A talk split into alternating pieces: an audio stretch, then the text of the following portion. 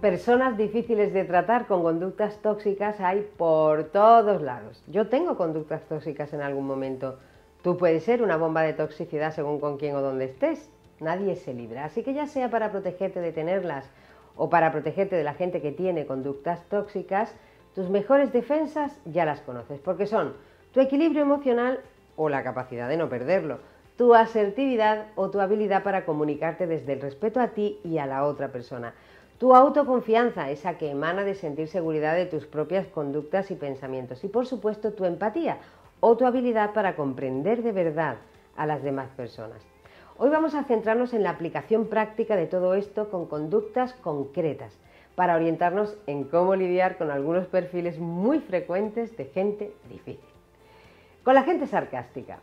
El sarcasmo no es la ironía, ¿eh? la ironía es inteligente, propia de mentes brillantes, pero el sarcasmo es rastrero y lleva mala intención. Lo usan personas nada directas que disparan desde lejos. Por eso lo mejor es que te vistas con toda tu autoconfianza y asertividad, por poca que tengas, y le plantes cara al sarcasmo de frente con un, perdona, ¿qué quieres decir realmente con eso? O un, no entiendo bien lo que quieres decir, ¿lo puedes repetir de otra forma? Descubrir su juego o dejarles en evidencia será tu mejor opción, pero hazlo como gente inteligente que eres, asertivamente, sin saña, para recomendarle tal vez en privado y desde la empatía otra forma de actuar en el futuro, por su bien. Con la gente que todo lo sabe, no entres al trapo de la confrontación directa. Las personas sabelo todo hablan sentando cátedra, como si dominaran la materia, pero lo cierto es que suelen tener una visión bastante parcial de las cosas. Lo mejor suele ser mantenerte en tu convencimiento y tu seguridad, sin ataques directos. Interésate sinceramente por sus aportaciones, pídele referencias con tu mejor intención y pregúntale el porqué de sus opiniones. Quizás consigas que abras su mente a la visión que tú le ofreces Detrás de la autoridad de una persona sábelo todo puede haber una necesidad muy abierta de atención.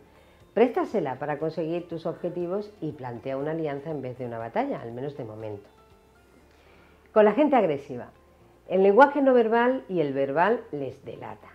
Tono elevado, imperativo, mirada desde arriba, gritos e incluso golpes a la menor de cambio se alimentan de nuestro miedo, justo lo que no debes darle. Así que otra vez tu seguridad y tu autoconfianza van a ser imprescindibles para imponerte y exigir respeto por mucho que te cueste.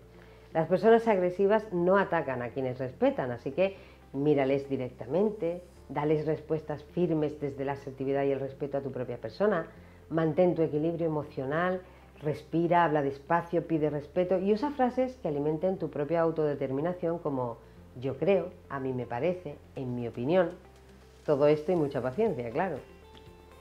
Con la gente negativa. Ya sabes quiénes son, nada les parece bien, a todo le encuentran alguna pega, les encanta llevar la contraria, nos pueden llevar a la desesperación porque además suelen ser personas de buen trato, incluso amables, que simplemente se resisten con todas sus fuerzas a los cambios, por miedo, por pereza o por simple comodidad. Lo mejor con la gente tan negativa es focalizar toda nuestra energía en no dejarnos contagiar y no tomarnos sus negativas como algo personal y desde luego no intentar convencerles.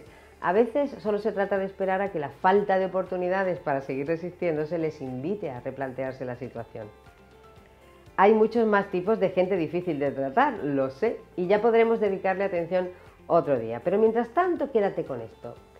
Lidiar con gente difícil es una oportunidad siempre para seguir mejorando tú, porque no lo dudes, aprovechar todo para avanzar es una habilidad valiosísima de la gente inteligente.